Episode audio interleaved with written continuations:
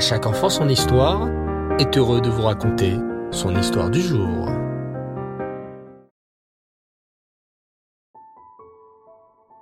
Bonsoir les enfants et Reftov. Je voudrais vous parler ce soir de l'importance de ne jamais juger son ami sur la base de ce que l'on peut voir de l'extérieur. Vous allez bien? Vous êtes prêts? Baou Hashem, écoutez bien. Un jour, Rav Beroka voyagea dans une autre ville.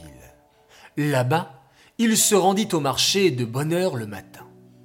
Comme tu peux t'en douter, cet endroit était plein de monde, les gens allant dans tous les sens, chacun vacant à ses occupations.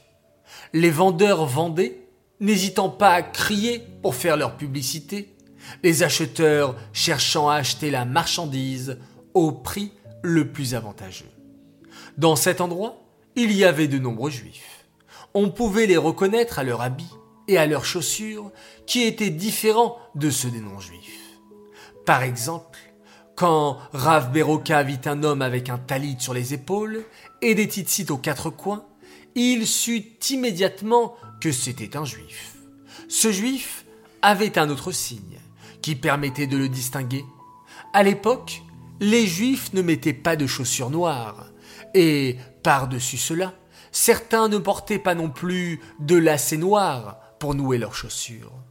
En voyant cela, Rav Beroka se mit à penser.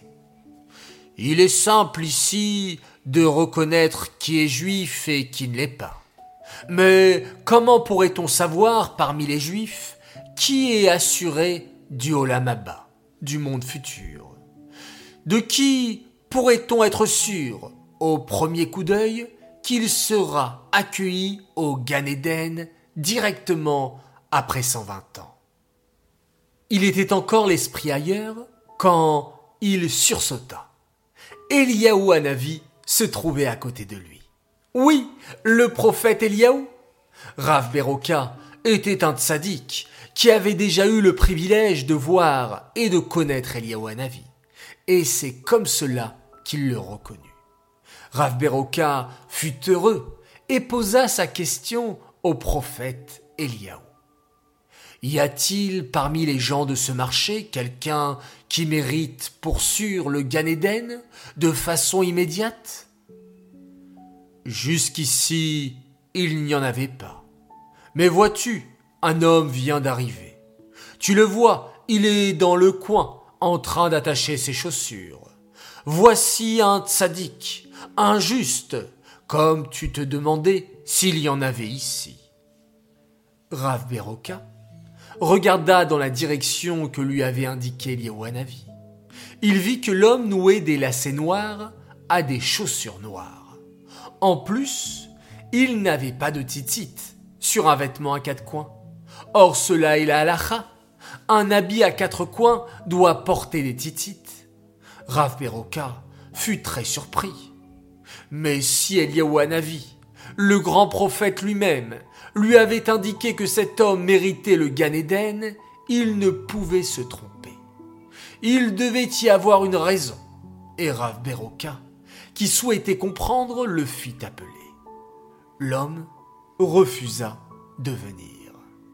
Rav Beroka fut encore plus surpris de son comportement. Il était connu dans la région et il avait l'habitude que lorsqu'il appelait quelqu'un, tout le monde lui obéisse. La curiosité du tzaddik avait été attisée. Et puisque l'homme ne venait pas, c'est Rav Beroka lui-même qui s'approcha de lui et commença à l'interroger. Dis-moi, mon ami, bonjour, quelle est ton activité? Que fais-tu dans la vie? L'homme lui répondit avec impatience. Je n'ai pas le temps aujourd'hui. Vite, éloigne-toi de moi. Si tu le souhaites, reviens demain, ici, à la même heure, et nous pourrons discuter. Au revoir. Et l'homme disparut rapidement, laissant Rav Beroka interloqué. Bien sûr, il vint très tôt le lendemain matin, conduit par une curiosité qui ne cessait de croître. Lorsque l'inconnu arriva, Il fit un signe à Rav Beroka de le suivre et le conduisit dans une allée déserte quelques mètres plus loin, à l'écart du passage et des bruits du marché. Maintenant, s'il te plaît, dis-moi qui tu es et ce que tu fais dans la vie. interrogea Rav Beroka, n'y tenant plus.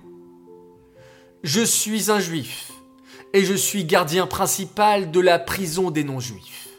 Là-bas sont emprisonnés des hommes et des femmes juifs. Je m'assure qu'ils soient dans des cellules non mixtes pour qu'ils puissent y respecter les lois de la tsniout. Lorsqu'il arrive que des non-juifs arrivent à embêter des juifs, alors je m'interpose pour les en empêcher, mettant ainsi souvent ma vie et mon poste en danger. Rav Beroka commençait à comprendre son erreur, mais il n'était pas convaincu. Tes actes sont bons, mais si tu es juif, alors pourquoi mets-tu des chaussures et des lacets noirs? Tu sais sûrement que cela n'est pas notre coutume de faire comme les non-juifs. De plus, pourquoi tu n'attaches pas des fils de tzitzit à ton habit? L'homme soupira et répondit. Je suis chaque jour endeuillé de la destruction du Beth Amikdash. Et c'est la raison pour laquelle je ne mets pas de lacets ni de chaussures de couleur. Mais il y a une raison supplémentaire, et celle-ci vous expliquera aussi pourquoi je ne porte pas de tzitzit. Les non-juifs, qui ne peuvent pas savoir ainsi que je suis juif. C'est aussi pour cela que j'ai refusé de vous parler hier sur la place du marché. Si les non-juifs l'apprennent, ils ne me laisseront plus aider les juifs depuis mon poste. Ils me croient l'un des leurs et ne s'imaginent même pas un instant que je suis juif. Ils ne se méfient donc pas et parlent librement. Cela me permet de les entendre lorsqu'ils préparent de mauvais décrets à l'encontre de notre peuple. Quand j'entends parler d'un décret à venir, je cours voir nos sages afin qu'ils puissent jeûner, prier et implorer Hachem de nous sauver. De la sorte, lorsque leurs téphilotes sont entendus, les décrets sont annulés. Il restait une dernière question à Rav. Mais pourquoi n'es-tu pas venu hier lorsque je t'ai appelé? Et tu m'as dit de revenir aujourd'hui Car hier, j'ai eu vent d'un décret terrible à notre rencontre, et j'étais donc en route pour prévenir nos sages. Après cela, l'homme s'en alla. Rav Beroka, encore surpris de tout ce qu'il venait d'entendre, pensa. Effectivement, cet homme fait de grandes choses quotidiennement, le tout avec discrétion et sans rien attendre en retour. Et voici qu'alors qu'il pensait cela, Eliaou Hanavi réapparut à ses côtés. Effectivement, admira Veroka, je comprends à présent. Mais dis-moi, Eliaou Hanavi, y a-t-il d'autres personnes qui méritent le Olamaba dans ce marché? Là encore, Eliaou Hanavi lui indiqua deux juifs d'apparence simple. Et là encore, Rav Beroka alla à leur rencontre et leur demanda d'où ils venaient et ce qu'ils faisaient dans leur vie. Nous sommes des juifs simples, dirent les deux hommes en souriant. Nous ne faisons rien de grandiose, mais quand nous voyons qu'un homme est triste, nous allons lui remonter le moral et lui faire des blagues, jusqu'à qu'il soit joyeux.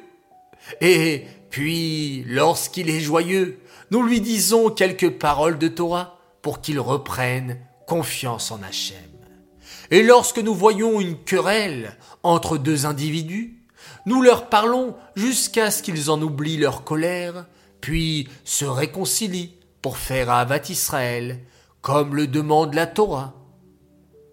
Ce jour-là, Rav Beroka comprit qu'il ne fallait pas se fier aux apparences, que même quelqu'un d'apparence simple, quelqu'un qui ne semble pas a priori pratiquer la Torah et les mitzvot, peut mériter le Olamaba et être précieux aux yeux d'Hachem. D'ailleurs, les enfants, la Mishnah dans le Pirkei Avot, que certains lisent le Shabbat pendant tout l'été, dit la chose suivante. Eve dan et kol adam les Juge chacun du bon côté. Qu'il nous faut toujours juger chaque personne de façon positive. Voilà les enfants, encore une très très belle leçon, une belle histoire. J'espère qu'elle vous a plu. Cette histoire est dédiée les Louis Nishmat, Esther Myriam, Bat Baruch Leib, Aléa Shalom.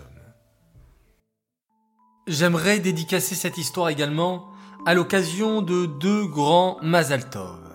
Alors tout d'abord, un immense Mazaltov à une belle princesse qui a fêté ses 9 ans. Elle s'appelle Eden Selam. Alors Eden, Eliel et Anaël, ton frère et ta sœur, tenaient à te dire, ainsi que tes parents chéris, qu'ils t'aiment très fort et qu'ils sont très fiers de toi. Tu es une fille avec un grand cœur, on te souhaite tout le bonheur du monde, que tu puisses vivre jusqu'à 120 ans, toujours dans le chemin de la Torah et des mitzvot. Tu es une grande sœur, formidable. Deuxième Mazaltov pour un petit sadique. Il nous vient de Marbella, il s'appelle Yossi Atal, il fête aujourd'hui son anniversaire, alors Mazaltov, Mazaltov de la part de toute ta famille qui t'aime énormément. Les enfants, je vous dis Lailatov, je vous souhaite de passer une excellente nuit. Merci d'être toujours aussi nombreux à écouter à chaque enfant son histoire. Nous vivons ensemble chaque soir une très belle histoire. Merci de nous tenir compagnie. Laila Tov, on se retrouve Bezrat Hashem demain et on termine cette belle journée en faisant un magnifique schéma Israël.